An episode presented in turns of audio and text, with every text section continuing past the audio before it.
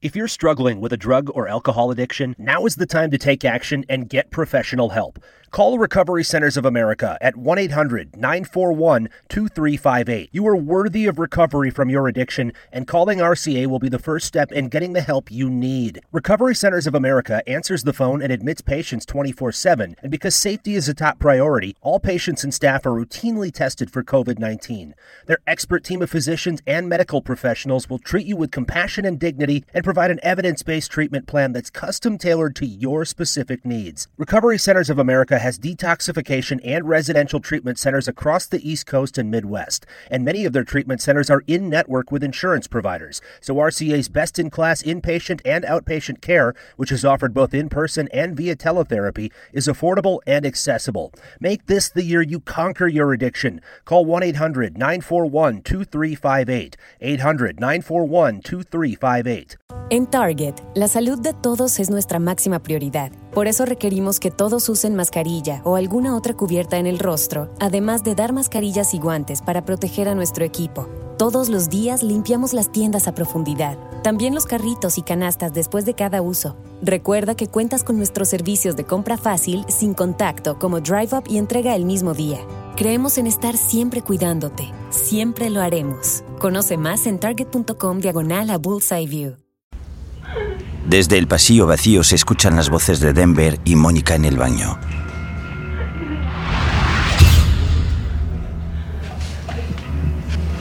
Tú sabes lo que va a pasar si no te mato. Porque me van a matar a mí. Y después te van a matar a ti. Ya estás muerta de todas formas. Sábado, 12.30. Cago en la puta. Cago en la puta, tío. Va, tío, va.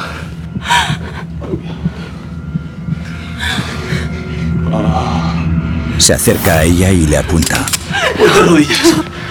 Mónica obedece.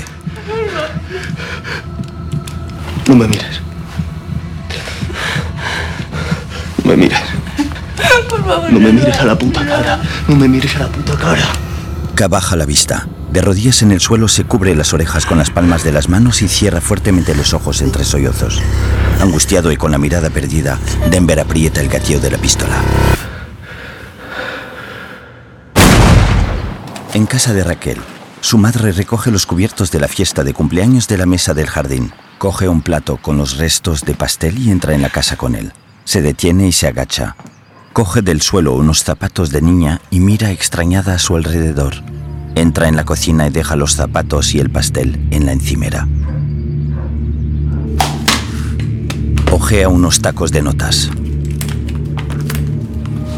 Lee una nota pegada en la puerta de la nevera y otra en la despensa. Coge una agenda y la ojea nerviosa. Toma una nota de la nevera y mira angustiada. ¿Paula? ¡Paula, cariño! ¿Dónde estás? ¿Dónde te has metido? La busca por la casa. ¡Paula, cariño! ¡Paula! Entra en su habitación y abre el armario. Por dentro en las puertas hay notas. Coge una y la lee. Ya no vivo en Almazán, vivo en Madrid. El autobús para bajar al centro es el 21. Tengo dos hijas. Las llaves están en el cajón de la entrada. Vivo con Raquel. Mi hermano está enfermo. Jamás iré a una residencia. Tengo dos hijas de Raquel. Paula siempre se sale con la suya. El padre de Paula tiene una orden de alejamiento. No dejar nunca que Paula se vaya con su padre. En el baño, Denver baja la pistola. Retrocede unos pasos, se mueve nervioso de un lado a otro y se apoya en la pared. Mónica sigue de rodillas en el suelo, con las palmas de las manos sobre las orejas y llora desconsolada. Desorientada, mira a su lado y ve el impacto de una bala en el suelo. Cállate, cállate. Diles que me has matado y te has echado el cuerpo. Yo me escondo. ¿Dónde, ¿Dónde cojones te escondes? ¿Dónde? En la cámara 2. Tengo la llave y tengo la huella. Allí no va a entrar nadie. Diles que me has matado. Diles que me has Que no hay matado. una puta gota de sangre, tía. Que no hay una puta gota de sangre. Dispárame aquí. Vamos. Dispárame la mano. No digas tonterías, tío. No digas tonterías. Dispárame la mano. ¡Mi puta vida! Dispárame en el hombro. ¿En el hombro? Vamos, dispárame en el Que el hombro está muy cerca del pulmón. Que no puedo. Pues en el muslo. No sangra mucho, que lo he visto yo, que le clavaron un hierro a mi hermana y sangraba mucho. Vamos, ven. Ella se pone de espaldas a él que le apunta en el muslo. Muérdeme la mano si quieres. Él extiende el brazo y le coloca la mano sobre la boca. En el museo Berlín y Nairobi. 26 horas de atraco. Nairobi todos tuyos. ¿Qué ha pasado? Tranquilos, joder. Tranquilos, un poquito de entereza, coño, que si no de aquí no salimos vivos, ¿eh? Hay que echarle un poquito de cojones. Berlín se acerca al baño y abre la puerta. Denver mueve el cuerpo de Mónica, que yace en el suelo. Dos disparos. ¿Te falta puntería o es que te ponen nervioso las rubias? Si se te agarra la rodilla y te suplica que no la mates, no es fácil. ¿Por qué no la has matado tú? Denver lo agarra del mono. Eres un cabrón de mierda. No te quieren manchar las manos de sangre, pero sí manchan las mías. La mano de Berlín tiembla. Si vuelves a ponerme la mano encima, eres hombre muerto. Muy irritado, Denver quita a escondidas el seguro de su pistola. Hay una caldera de carbón en el sótano. Tírala adentro. Ya después le das una limpieza a todo esto. Berlín se marcha, dejando a Denver con rostro furioso. En el hangar, el profesor se sirve de una regla y una cuchilla para cortar con precisión una hoja roja. Simultáneamente, en la carpa, Raquel se sienta, se quita la chaqueta y utiliza un lápiz para recogerse el pelo en un moño. Se coloca unos cascos con micrófono. El profesor consigue cortar un cuadrado perfecto sentado frente a su centro de control. El teléfono del hangar suena. El profesor se levanta de su asiento y ensaya su personaje rápidamente. Mientras tanto, Raquel espera impaciente frente al teléfono de la carpa. El profesor responde a la llamada. Sí. Profesor, el plazo de una hora que les di ha terminado. Necesito saber si van a rendirse. ¿A qué jugaba de pequeña en el patio del colegio? Raquel mira sorprendida a Ángel, que se muestra hastiado ante la pregunta. A, a la cuerda, al bote-bote, al burro, Mm. a las mariquitas. Mira, a eso sí que era buena. Pues yo a polis y cacos. ¿Le suena? Unos hacían de policías y tenían que pillar a los otros. Y cuando te pillaban, te pillaban. Pero no recuerdo a un solo niño en todo aquel patio que se rindiera antes de que le cogieran. Los niños en el patio del colegio no se juegan ir a la cárcel 8 o 16 años. Tiene razón. Tiene usted toda la razón. Es por eso que he consultado con mis compañeros. Hemos notado, ¿y sabe qué? Que somos unos entusiastas. Al final hemos decidido ir a por los cero años de cárcel. En casa de Raquel, su madre llama por teléfono. Tiene una nota que dice, Paula se va con su padre y volverá a las 3. Hola, soy Raquel. Ahora mismo no puedo atenderte. Si es algo urgente, deja un mensaje después de la señal. Hay mucha gente sufriendo. ¿Qué pretende hacer? Coja papel y boli. Necesito un camión. De tres ejes, con remolque para 18 toneladas. Otros dos camiones cisterna más, con gas propano para escoltarlo y el barco Malaika con bandera de San Vicente y las Granadinas. ¿Le suena? Es el que incautaron hace nueve meses con 2.800 kilos de cocaína. Lo tienen atracado en el puerto militar de Ferrol. Va a costar que nos den luz verde a sus peticiones. Por cuestiones de logística, de seguridad. Imagine esto. Un edificio se derrumba. Y hay 67 personas dentro. ¿A cuántos medios cree que darían luz verde para salvar la vida de esos inocentes? Vamos a ver, inspectora, hablemos claro. Usted solo tiene dos opciones. Una, castigarnos. Dos, salvar vidas. Y mucho me temo que las dos no pueden ir juntas. En casa de Raquel, Tiene un mensaje nuevo. Mamá, acabo de terminar, voy para allá. Para devolver la llamada, pulse 1. pulsa un botón, el móvil del profesor suena. Le voy a hacer una promesa.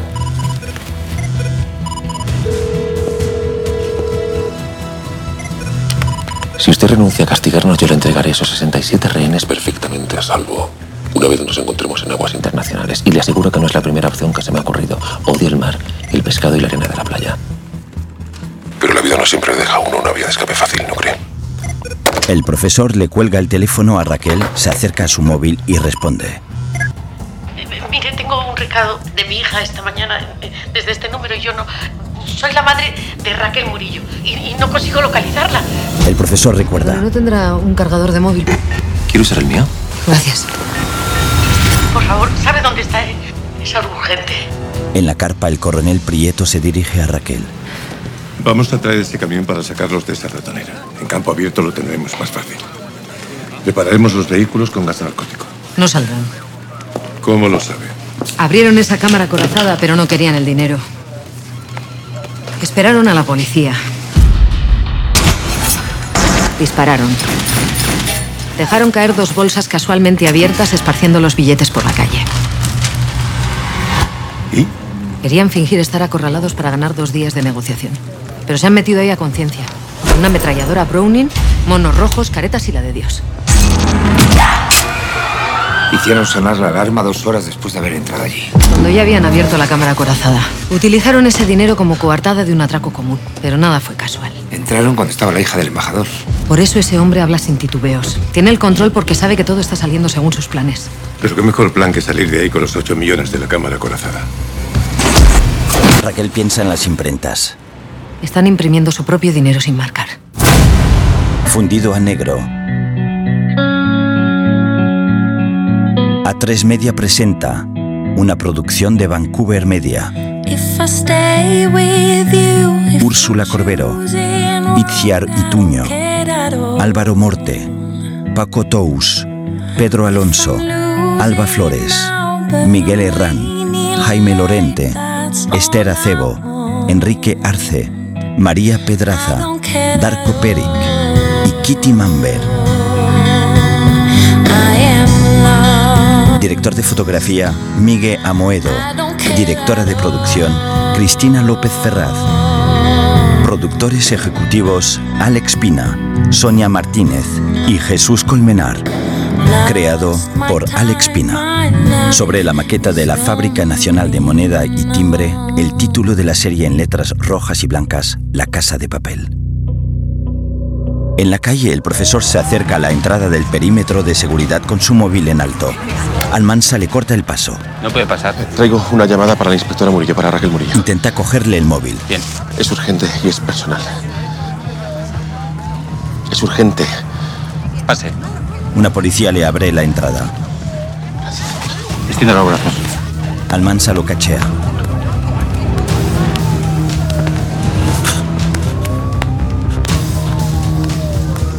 Acompáñeme. Le agarra del brazo y lo lleva hasta la carpa. El profesor camina con el móvil en alto, mirando a todas partes, en la carpa. Está entrando una llamada en el repetidor. Graba, ya. Está grabando. Se acerca un civil al puesto de mando. Va con Almansa. Pregunta por la inspectora, un asunto personal y urgente. Almansa y el profesor entran en la carpa. Eh, perdón, inspectora, pero es que tengo a su madre al teléfono. Imagino que la llamaría desde mi número. Eh, perdón. Pero es que creo que pasa algo con su hija. Raquel mira incómoda y nerviosa a su alrededor. Se acerca al profesor, coge el teléfono y se dirige hacia la salida. El profesor la sigue con la mirada, con rostro serio. En el exterior de la carpa, Sí. Ay, hija. Mamá, ¿qué pasa? Para de grabar. Mira, Paula se ha ido con su padre. Se la llevó a comer ¿Qué? porque me dijo que iba a ser solo un rato. Mamá, ¿qué has hecho? Todavía no ha vuelto. Alberto tiene una orden de alejamiento. Solo puede ver a Paula cada 15 días y no puede entrar en casa. Yo no sé. Para de grabar, coño, No dale al stop. No, no está que Pues bajad el volumen. yo no he sido capaz. Mamá, mamá. ¿Hace cuánto que se han ido? Dos horas, creo. Vale, espérame ahí. Raquel sube a un coche patrulla y se va. En la carpa, el profesor escudriña cada rincón con disimulo. Su mirada se cruza con la de Ángel. Vaya, Harry tienen aquí liado, ¿eh? Almansa, acompaña al caballero, por favor. En el aula de la casa de campo, Tokio y el profesor. Oculto tras una voz metálica con sus cámaras y su estrategia negociando un atraco, el profesor se sentía como pez en el agua. Con el resto de cosas de la vida era un auténtico alienígena. Tan diferentes ambos como Clark Kent y Superman. A lo mejor era porque había pasado su infancia y su juventud postrado en una cama del Hospital San Juan de Dios de San Sebastián, hablando tan solo con enfermeras veteranas y leyendo libros. No era un tipo ni muy normal ni muy social, y mucho menos un seductor. ¿Puedo sentarme? Sí, claro. así que a mí me encantaba ponerlo nervioso. Oye, ¿tú cuando no planeas un golpe, qué haces? Dices en mi tiempo libre o algo así. ¿Vas a bailar o...? No, no, que va. No tengo el más mínimo sentido del ritmo. ¿Tienes novia? ¿Esposa? Ya habíamos dicho que nada de información personal. ¿No serás virgen? He tenido relaciones. Varias. No han sido muchas y tampoco duraderas, pero he tenido. Relaciones, bueno, pues. esporádicas. Pues, esporádicas no me refiero a prostitutas, no me malinterpretes. Bueno, no sé, igual eres gay. Dios, eh, no. No, no me ha surgido, no estoy dentro de ningún armario ni nada por el estilo. Están sentados frente a frente en los pupitres. Tokio coge su copa de vino, da un sorbo y le sonríe. El profesor se revuelve nervioso en su asiento y mira para otro lado. A la gente le parecen sexys un montón de cosas. Bailar, los músculos, el pelo rubio, el acento francés. ¿Sabes lo que me parece sexy a mí? Da un sorbo a la copa. La inteligencia. Los hombres que te hablan y no puedes evitar admirarlos. Da igual que sean altos, bajos, feos, guapos. Me pone tan cachonda que me hablen de cosas que no sé. Incómodo, el profesor se cruza de brazos. Ella le clava la mirada. Bueno, esa particularidad está registrada en el diccionario y se llama sapiofilia. Tokio mira fijamente al profesor y ríe. Deja la copa de vino en la mesa y mira al profesor. Lo sabes todo, ¿eh?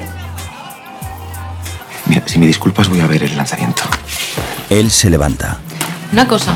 Tokio se da la vuelta hacia el profesor, que se queda parado junto a la puerta del aula. ¿Cómo se te ocurrió este golpe? No se me ocurrió a mí. ¿Y a quién se le ocurrió? No se me ocurrió a mí. Sea, a mí ese de sapiofilia me suena a follarse a un sapo. Tokio se queda sentada en el pupitre.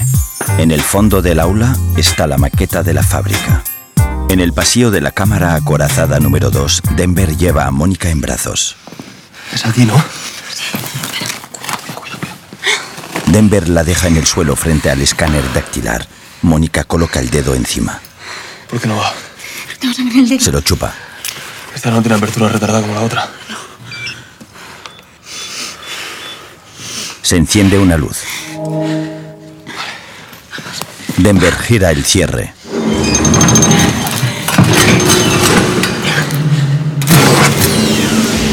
La cámara es cuadrada y completamente blanca. Dentro de ella hay estanterías, paquetes en el suelo y fajos de billetes. Mónica y Denver la miran desde la puerta. En el museo, los rehenes están en fila frente a Berlín. Tokio les vigila. Los disparos que han oído procedían de un escarceo con la policía. Ha sido provocado por una rehén que no ha cumplido mis normas y ha tratado de contactar con este teléfono.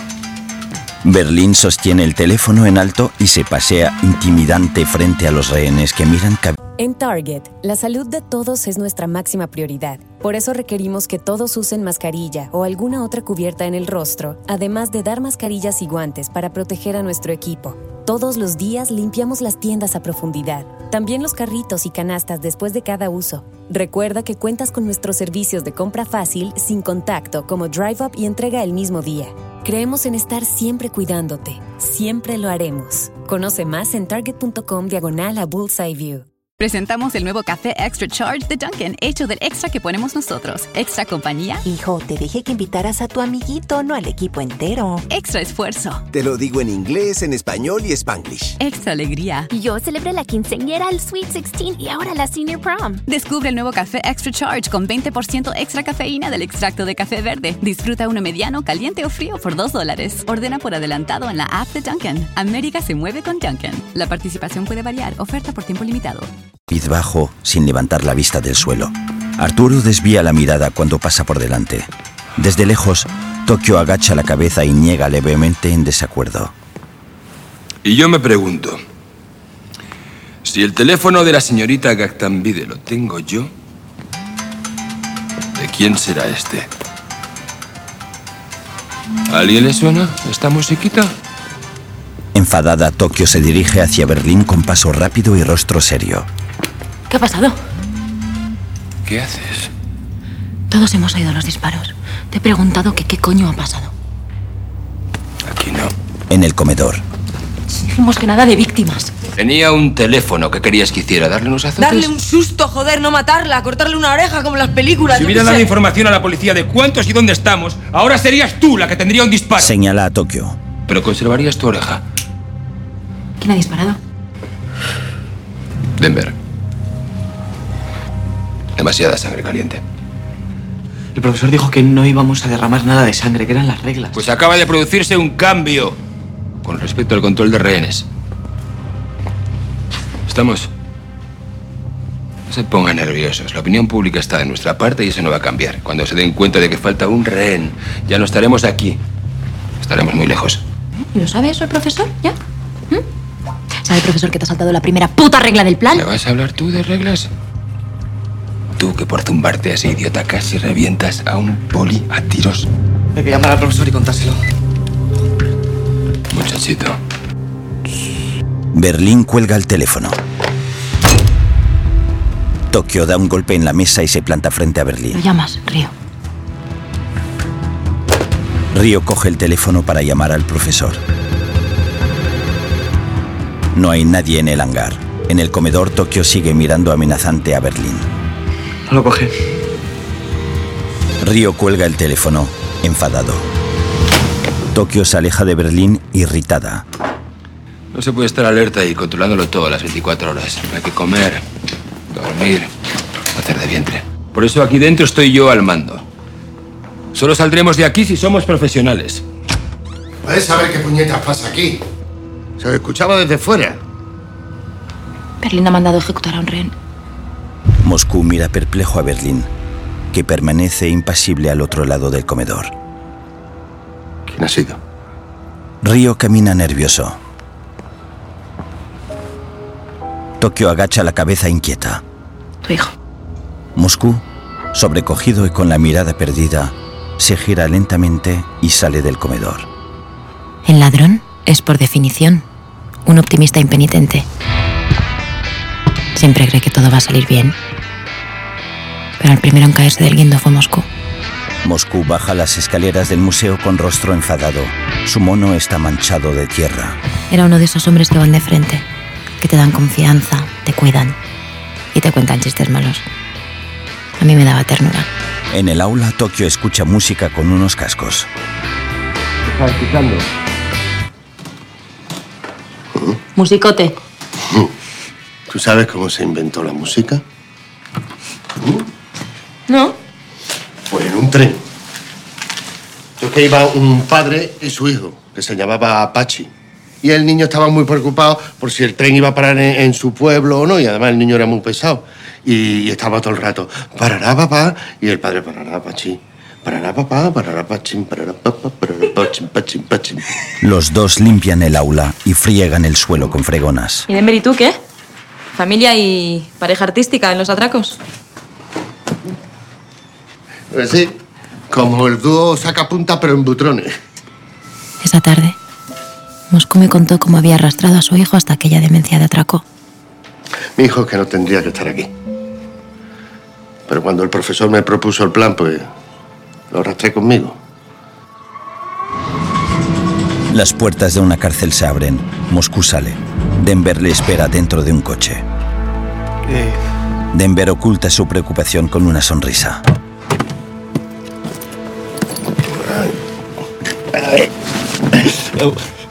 Un abrazo, coño.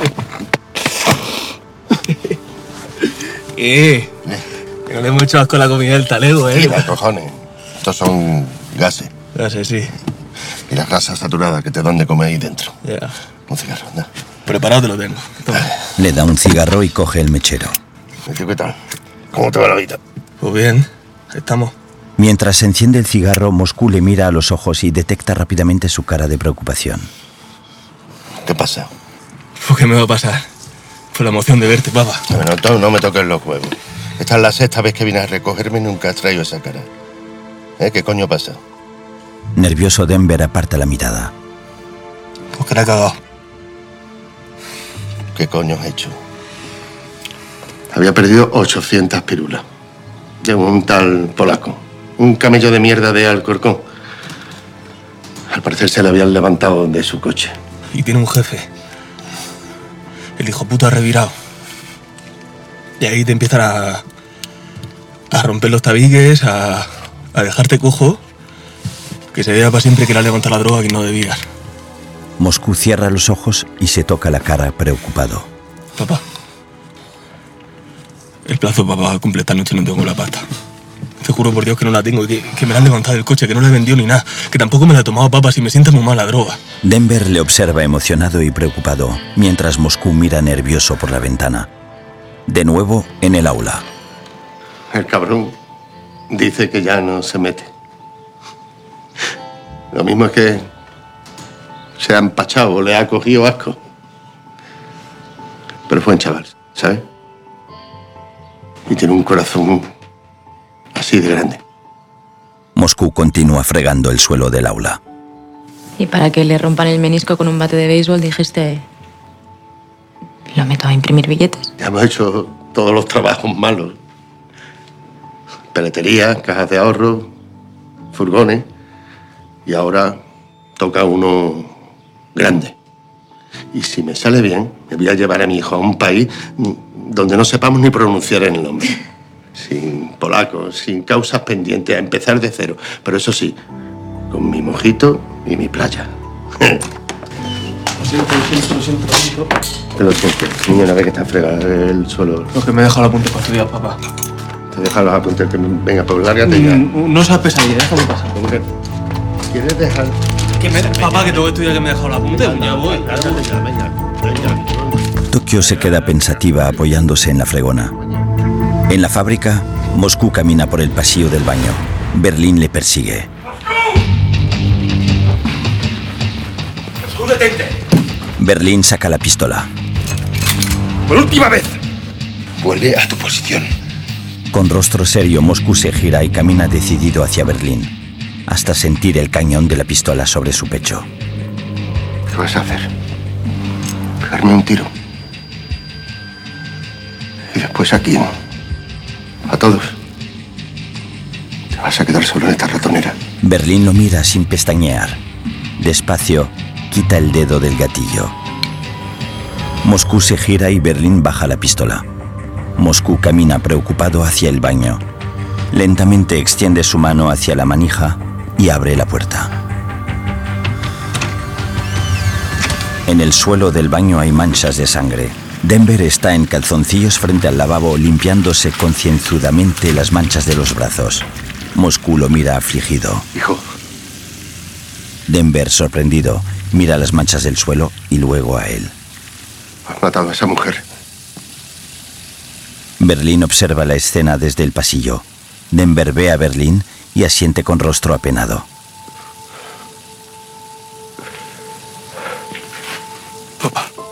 Desorientado, Moscú apoya la espalda contra una de las puertas de los aseos y se deja caer despacio.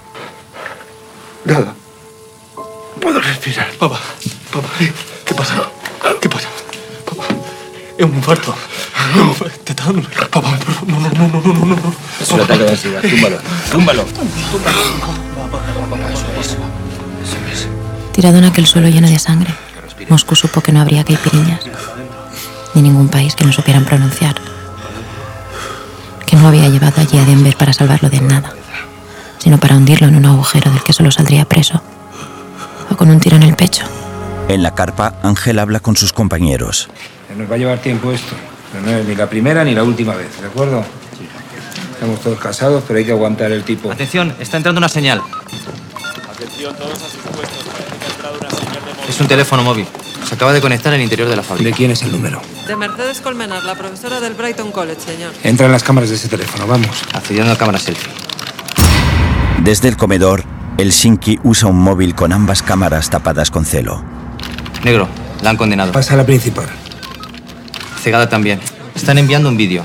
¿A quién lo están enviando? Quiero el destinatario, vamos. Lo estoy descargando en la pantalla central. Hola, mi vida. ¿Qué Están enviando al novio de la profesora y a otro destinatario. Lo están filtrando a la opinión pública.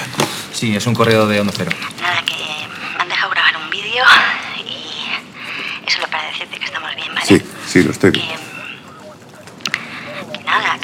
Contate con la redacción de Onda Cero. Hay que impedir la emisión del vídeo. De verdad, los niños se lo están tomando hasta en coña.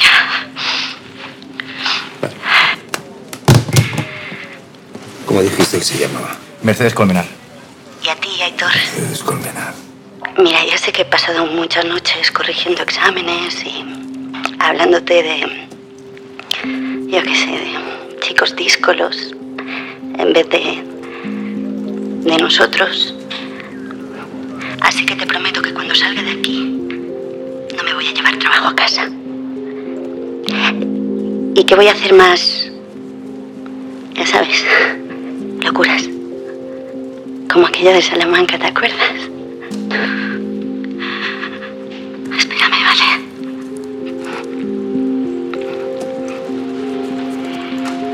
Esto será corto, ya verás. Te lo juro. Los disparos de Denver habían quebrado el frágil equilibrio de los rehenes. La profesora había comprendido que estaban en un secuestro que dejaban muertos en el arcén. Y por muchos esfuerzos que hiciera Nairobi para animar a la sombría atmósfera, el miedo caía por su propio peso. Y entre todos ellos un hombre callado rumiaba su culpa, sospechando que los disparos habían sido contra su amante embarazada. Los disparos que hemos oído antes han herido a alguien. Tra- Tranquilícese, ¿vale? No, no han herido a nadie, ¿vale? Hemos disparado para disuadir una intervención. Solo eso. Ya lo habéis oído. Se acabó pensar cosas raras de esos disparos, ¿vale? Esos señores son ladrones, no son, no son de la yihad ni nada de eso. Alison se acerca a Río. He oído que te llamas Río. También he oído a tus compañeros que la policía tiene una foto tuya por mi culpa. Quería pedirte perdón. Yo, cuando encendí el móvil, no, no quería delatarte ni nada y tampoco me di cuenta de lo peligroso que era para ti ni la tontería que era para mí. Lo de la teta, digo. Bueno, según la teta, ¿no? Nada, nada, que, que gracias. Pero yo ya sabía los riesgos que asumía cuando entraba aquí a robar. Lo que tiene este mundillo, ¿no? Sabes que si te pillan, pues acabas en la cárcel. O peor todavía, un, un balazo. Río le sonríe y ella baja la mirada con una sonrisa. Tokio aparece y suelta una bolsa. Ha sonado el timbre del recreo y yo ni me he enterado. Oye, arroz. Alison se va y Río se levanta y coge la bolsa. Tokio los mira marcharse con recelo.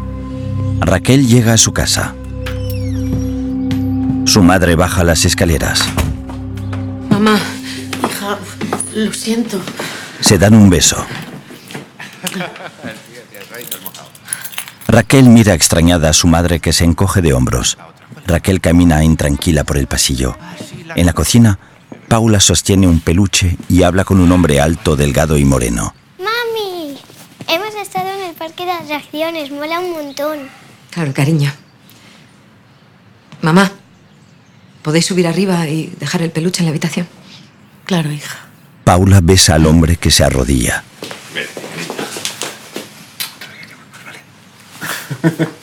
Paula sale de la cocina con una amplia sonrisa.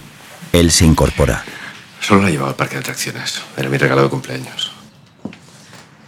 Has incumplido una orden de alejamiento. Date la vuelta y ponte contra la pared. Raquel, soy su padre. No me puedes alejar de Paula. Lo único que quiero Has incumplido una orden de alejamiento. Date la vuelta y ponte contra la pared. Ya me has jodido la vida. ¿No te vale con eso? Te he dicho que te des la vuelta y te pongas. Raquel agarra su pistola. ¿De verdad? ¿Vas a apuntar con la pistola? Él se coloca bien la chaqueta y sale de la casa.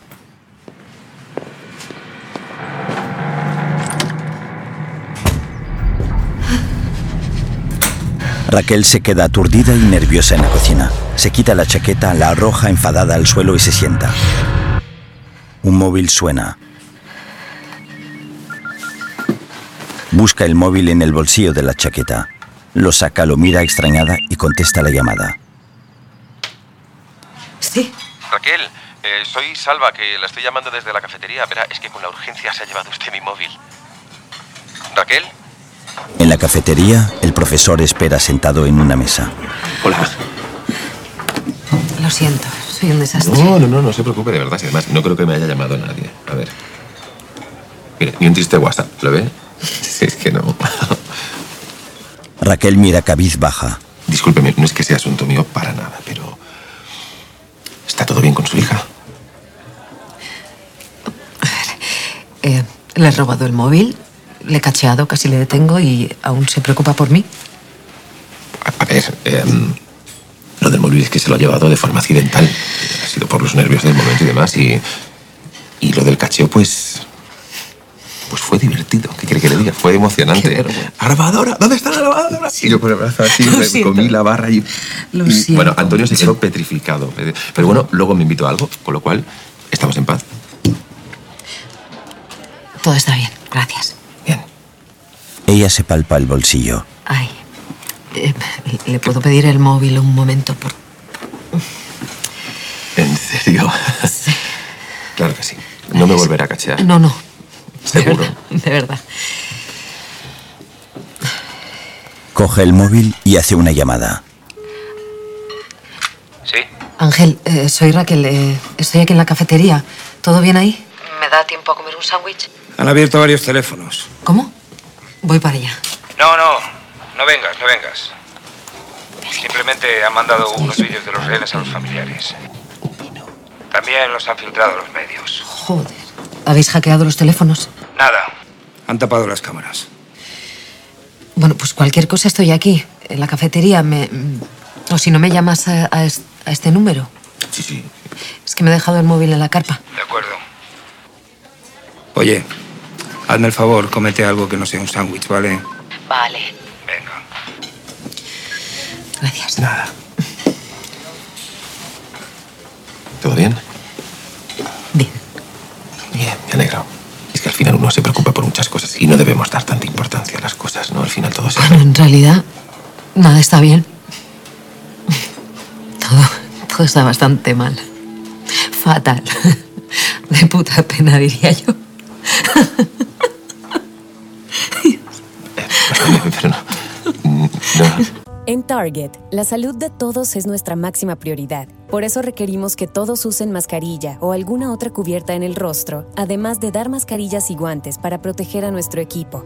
Todos los días limpiamos las tiendas a profundidad, también los carritos y canastas después de cada uso. Recuerda que cuentas con nuestros servicios de compra fácil, sin contacto, como Drive Up y entrega el mismo día. Creemos en estar siempre cuidándote. Siempre lo haremos. Conoce más en target.com diagonal a Bullseye View. Presentamos el nuevo café Extra Charge de Dunkin', hecho del extra que ponemos nosotros. Extra compañía. Hijo, te dije que invitaras a tu amiguito, no al equipo entero. Extra esfuerzo. Te lo digo en inglés, en español y spanglish. Extra alegría. Yo celebré la quinceañera, el Sweet 16 y ahora la Senior Prom. Descubre el nuevo café Extra Charge con 20% extra cafeína del extracto de café verde. Disfruta uno mediano, caliente o frío por 2 dólares. Ordena por adelantado en la app de Dunkin'. América se mueve con Dunkin'. La participación puede variar. Oferta por tiempo limitado. No, la, la urgencia era que, que mi, mari- mi ex marido se había llevado a mi hija y, bueno, tiene una orden de alejamiento por malos tratos. El camarero les sirve. Gracias. Gracias. El profesor se queda perplejo. En el baño de la fábrica, Helsinki, Nairobi y Denver acompañan a Moscú, que sigue tumbado en el suelo. Papá. Papá. ¿Cómo te encuentras? Tengo frío. ¿Frío? Trae una manta. Sí, bueno. Y algo de azúcar, lo que sea. Venga, Helsinki, muévete a por azúcar. ¿Quieres un armario empotrado? No sé qué le ha pasado. ¿Será que me he llevado toda la mañana cavando el túnel? Y solo he comido un sándwich de esos de mierda de fuera. Ahora descansa, papá. Descansa. Denver coge la mano de Moscú, mira por encima de su hombro y se da cuenta de que Berlín no les pierde de vista desde el pasillo. Tú sabes lo que te vendría bien ahora. Un buen puchero, eso que te gusta a ti, ¿eh? Con su garbanzo y... Ya y su está. La mantita, venga. Ahí, así tranquilito, Moscú. Mira, cuatro esquinitas tiene mi cama y cuatro angelitos que me la guardan. Tú ahora relájate, ¿vale? De noche, en la casa de campo, Moscú está sentado en el porche, contempla las estrellas y bebe de una copa de vino. Denver, abrigado con una manta, sale al porche. Coge una silla y la coloca junto a la de Moscú. Ven aquí, papá. Aquí. A las 4 de la mañana me levanto y no está en la cama. Ah, joder. No podía dormir y he, he salido a, a ver el cielo un rato. El cielo. Qué grande que es el cielo, ¿eh? ¿Dónde terminará todo eso? ¿Qué pasa? ¿Tú sabes por qué dejé la mina? Pues claro que lo sé. Con la mierda esa que te comía los pulmones. La sínfilis. La sínfilis, ¿no? ¿Qué pasa? Qué bruto eres, cojones. Silicosis. Por lo que he dicho. Pero no fue por eso. La dejé porque tenía claustrofobia. No aguantaba estar metido en el agujero ese. Sorprendido, Denver se incorpora en la silla. Y entonces, pues, me dedico a los butrones para salir del hoyo. Y acabé en la trena, encerrado como toda mi puta vida. Estás bien, papá. Te noto raro. Raro no. Estoy de puta madre. Aquí en el campo. Y al aire libre.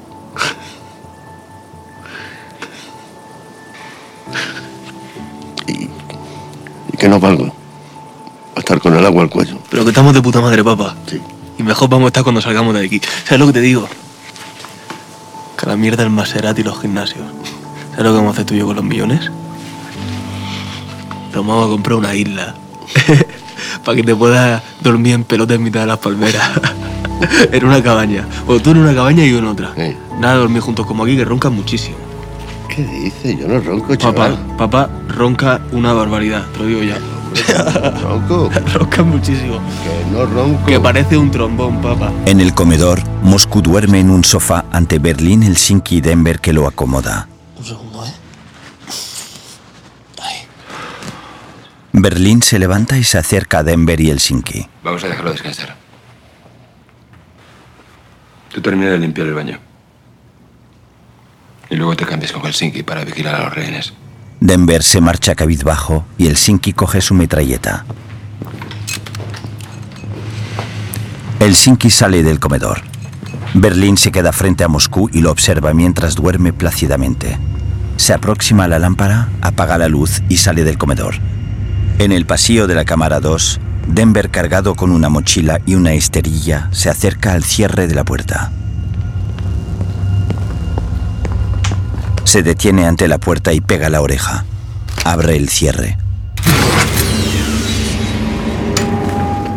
Entra y cierra la puerta. Mónica está sentada en el suelo y mira a Denver inquieta. Te he traído cosas para curarte. ¿Te duele mucho? Un poco. Vamos a hacer bien ese torniquete, ¿vale? Deja la esterilla en el suelo y le ayuda a levantarse. Mónica gime de dolor. Yo creo que habría que quitar.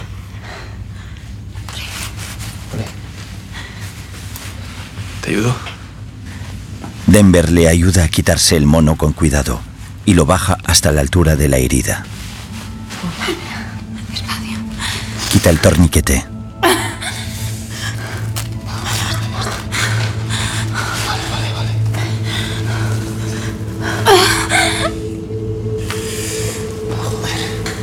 Le baja el mono completamente y se lo saca por los pies. Ella queda en ropa interior. Se quita la mochila y le ayuda a tumbarse. Ya está, ya está, ya está. Le mira a la herida. Mónica lo mira asustada. En el museo, Alison mira a Tokio, pero baja la vista cuando ella la ve. Los alumnos están sentados en torno a Mercedes. Chicos, no tenéis que hablar para nada con los secuestradores, ¿está claro? Ya hemos dicho que no son de la yihad, pero tenéis que entender que están sometidos a un gran estrés. Alison, Alison, por favor, que estoy hablando de ti. No quiero que vuelvas a hablar con ningún secuestrador, ¿está claro? Solo quería pedirle perdón. Creo que le han fichado por mi culpa. Lo grabaron a través de mi móvil, porque quise encenderlo para entrar en internet. ¿Que has encendido el móvil para entrar en internet? Quería borrar una foto que me hizo... ya? No, no, no, no. Vamos a hablarlo. A ver, cuéntame, ¿qué pasa con esa foto? Una que me hizo Pablo. Me engañó y me hizo una foto desnuda. Y encima la subió a mi perfil. Pablo, lo que le has hecho a tu compañera me parece de muy mal gusto. Y creo que deberías pedirle perdón delante de todos tus compañeros. Me la pela la foto, ¿eh? Que me da igual. Estamos locos. Mira, podríamos estar aquí o en cualquier otro sitio. Oye, lo que no voy a permitir bajo ningún concepto es que haya faltas de respeto, ¿vale? Ni entre vosotros ni conmigo. Así que pídele perdón a tu compañera. ¿Qué? Que le pidas perdón. Iba a ser una broma de cuánto. Dos segundos hasta que borrara la foto. Pero luego vinieron y se jodió todo. Pablo mira a Alison. Lo siento, Alison. Pero no fue idea mía solo, ¿eh? Una compañera se dirige a Alison afligida. Lo siento. Mercedes se sorprende. Lo siento, tío. Se nos ha ido mazo de las manos, tío. Tío, sí, lo siento. Perdón. Y yo, tío, de verdad, lo siento. Se nos ha ido de las manos, tío.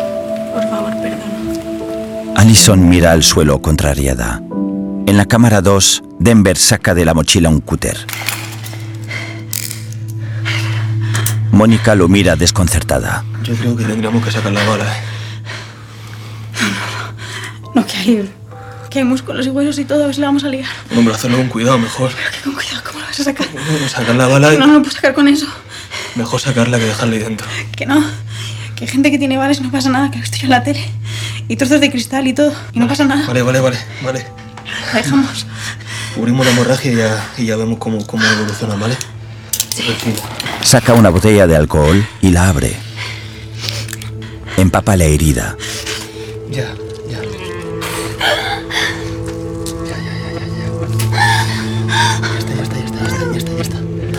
Saca vendas de la mochila y envuelve la herida. Con el cúter corta la venda. Coge cinta adhesiva y sella la venda. No como cuando jugábamos de pequeños a- al bicho este de, de operar, ¿no? Corta la cinta con los dientes. Él la mira y sonríe. En el comedor, Moscú está tendido en el sofá con una manta. Mientras duerme, sueña con cómo Denver mata a Mónica, empujándola agresivamente por el pasillo. Acorrándola contra la pared. Metiéndola en el baño. Apuntándole. Ella se pone de rodillas y cierra los ojos. Yace en el suelo con los ojos abiertos. Moscú abre los ojos.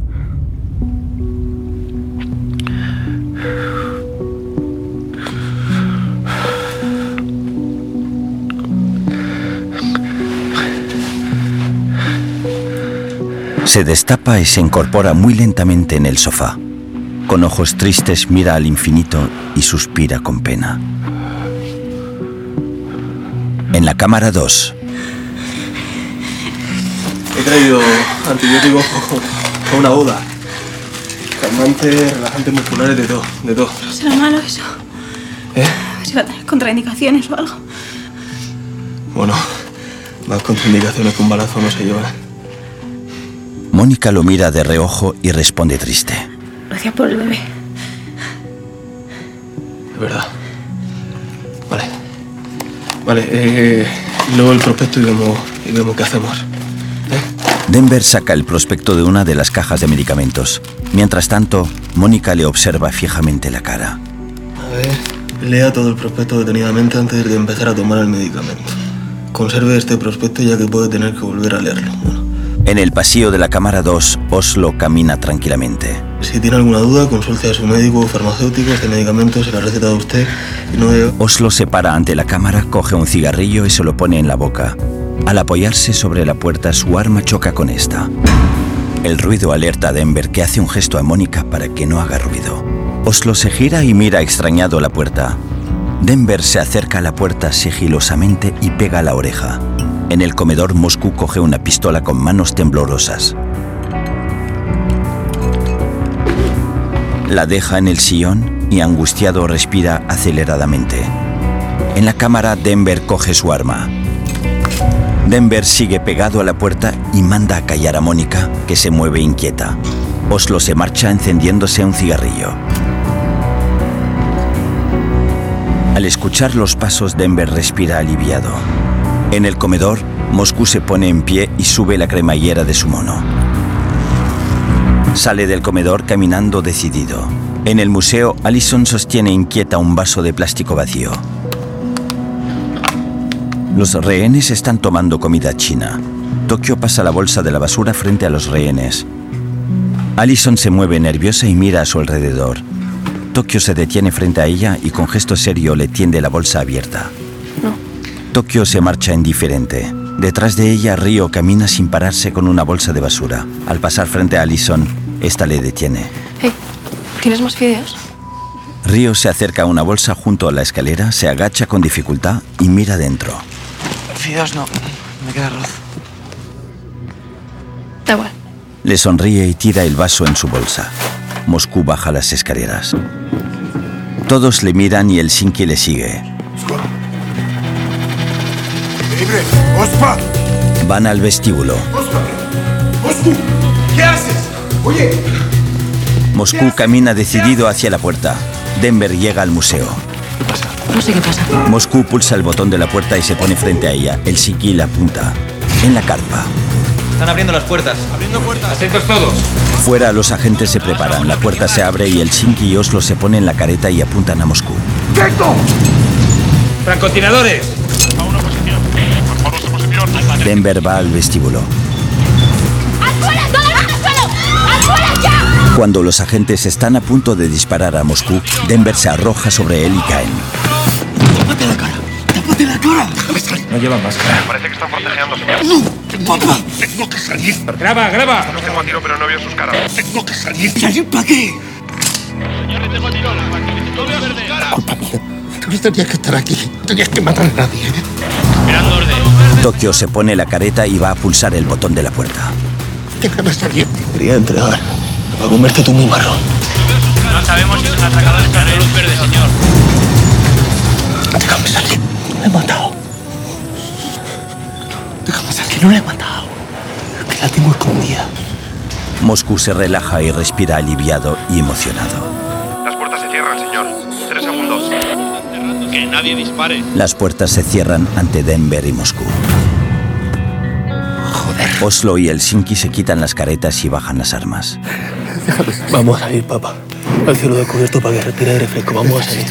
Sí. Tokio se quita la careta y respira con alivio. En la cafetería, Siento mucho que haya pasado por una. por una experiencia. Así de. Bueno, si necesita algún tipo de ayuda que yo pueda facilitarle. Un teléfono siempre disponible, un guardaespaldas con gafas. Discúlpeme, no tenía que haber bromeado con algo así. Soy- me- No, no, no, no se le pido disculpas, es que la, la veo y, y, y no me encaja, no, no es lo que yo imagino si pienso en... ¿En, en qué? En, en una mujer maltratada. el profesor aparta la mirada avergonzado. Porque llevo pistola, ¿no? Mire, la realidad es que no, no empieza con un tortazo. Si fuera así, nadie estaría con un hombre violento. Al revés, es. Estás. Te enamoras de un hombre encantador, inteligente, que te hace sentir el centro del universo. Y, y cuando te pide que cambies la foto de, de tu perfil y pongas la de tu hija, pues te parece tierno.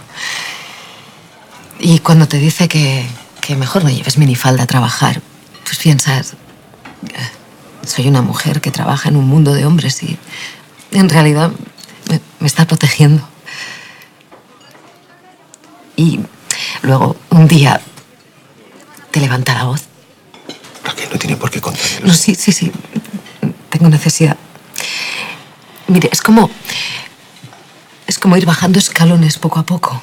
Como en esas películas de miedo en las que alguien baja al sótano y, y todo el mundo piensa: no bajes ahí, no bajes. Pero tú bajas. Y ahí me dio el primer bofetón. Y luego el segundo y el tercero. Y al final me divorcié. Raquel mira al profesor con una sonrisa. Este la mira atentamente. No lo denunció. Mm, No, él, él era policía. El tío más, más popular de la comisaría y yo solo quería perderlo de vista. Supongo que me dio vergüenza sentarme delante de mi jefe y contarle año y medio de humillaciones y, y de golpes. Tengo una H de 9 milímetros en la cartuchera, pero la verdad es que no tengo ni puta idea de cuidarme a mí misma. No diga eso. Pero el verdadero drama llegó unos meses después. Porque va, va mi hermana y se enamora de él. El profesor la mira con curiosidad. Y empezaron a salir y a viajar y... Y entonces lo denuncié. Tarde y sin pruebas. Raquel, con los ojos llorosos, sonríe. El profesor se muestra incómodo. Porque no quería que mi hermana se metiera en aquel infierno.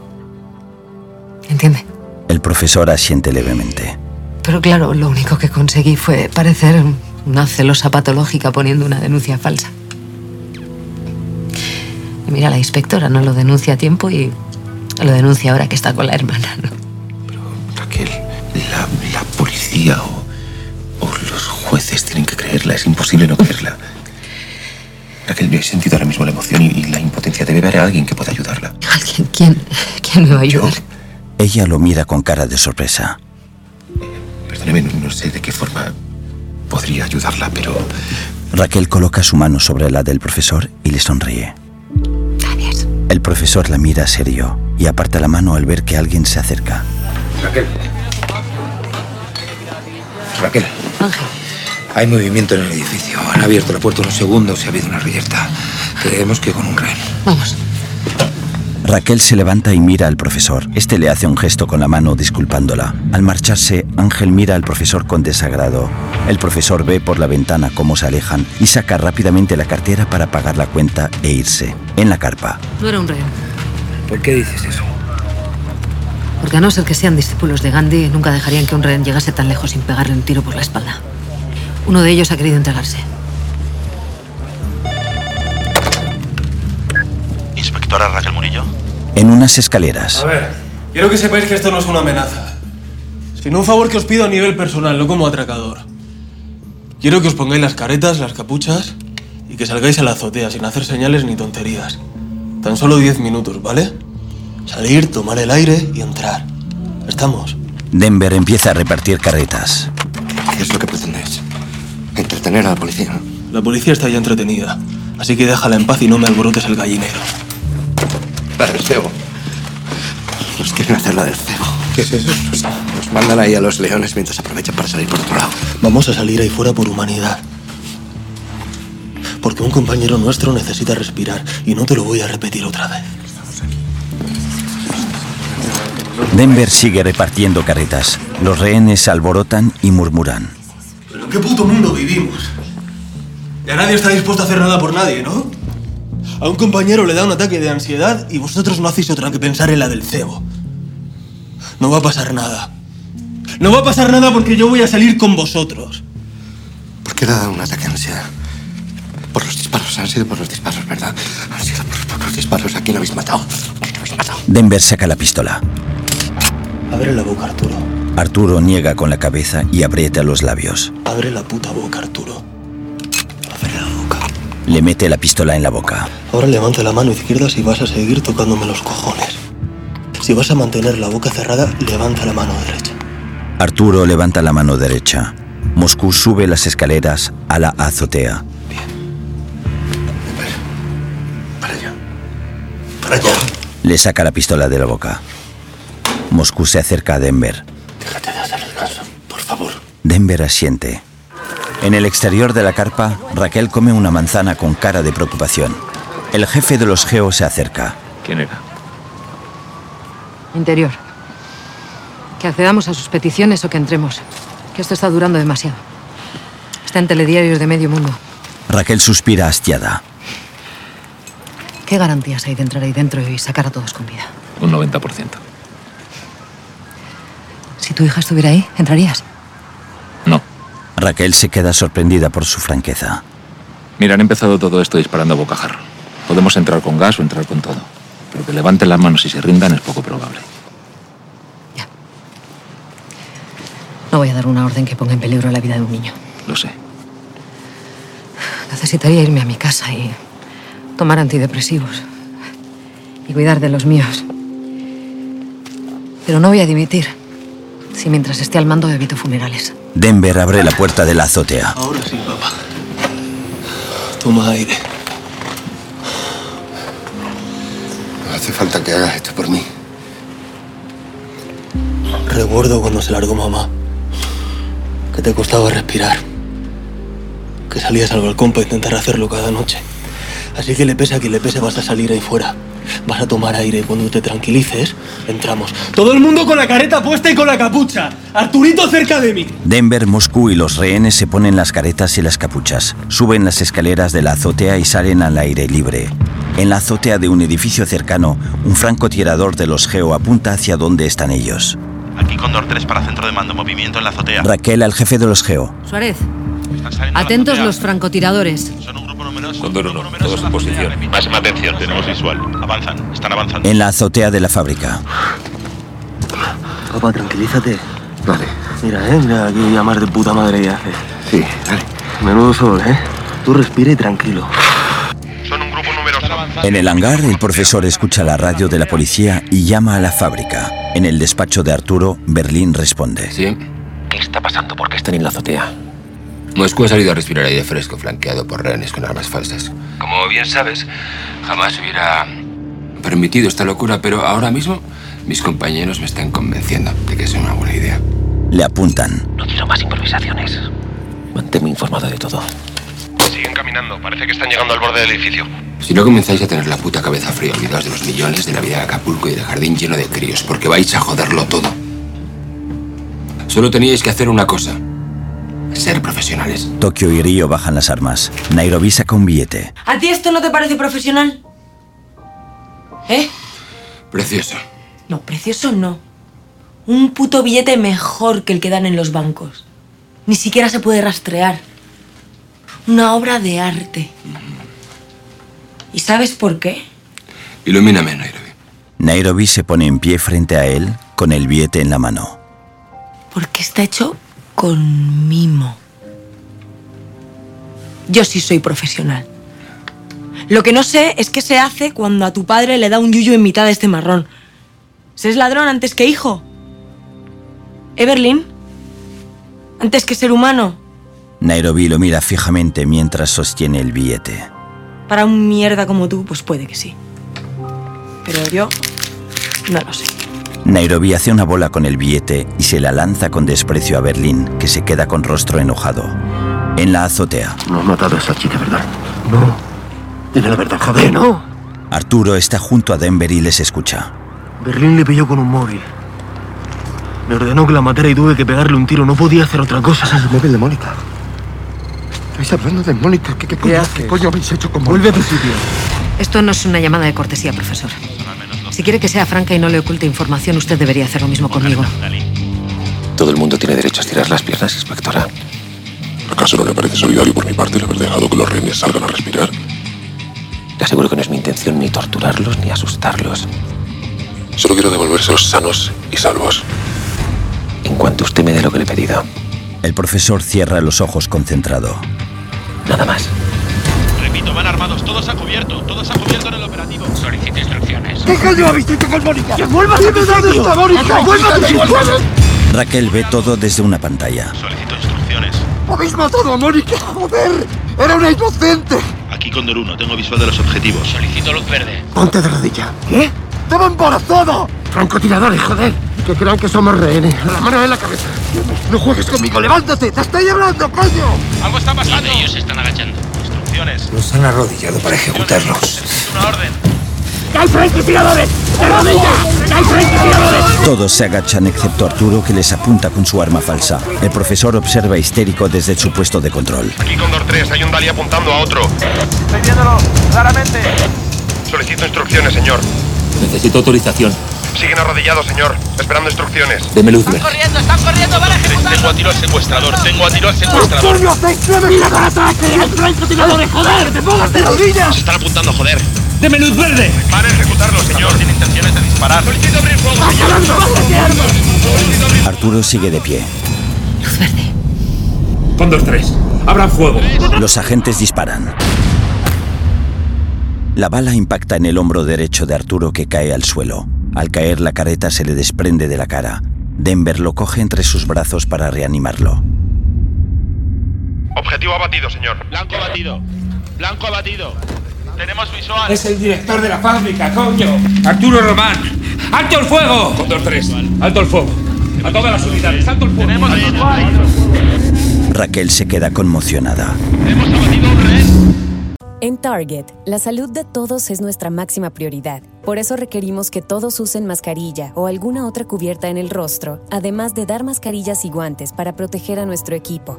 Todos los días limpiamos las tiendas a profundidad, también los carritos y canastas después de cada uso. Recuerda que cuentas con nuestros servicios de compra fácil, sin contacto, como Drive Up y entrega el mismo día. Creemos en estar siempre cuidándote. Siempre lo haremos. Conoce más en target.com diagonal a Bullseye View. Presentamos el nuevo café Extra Charge de Dunkin', hecho del extra que ponemos nosotros. Extra compañía, Hijo, te dije que invitaras a tu amiguito, no al equipo entero. extra esfuerzo, Te lo digo en inglés, en español y spanglish. extra alegría. Yo celebré la quinceañera, el Sweet 16 y ahora la Senior Prom. Descubre el nuevo café Extra Charge con 20% extra cafeína del extracto de café verde. Disfruta uno mediano, caliente o frío por 2 dólares. Ordena por adelantado en la app de Dunkin'. América se mueve con Dunkin'. La participación puede variar. Oferta por tiempo limitado.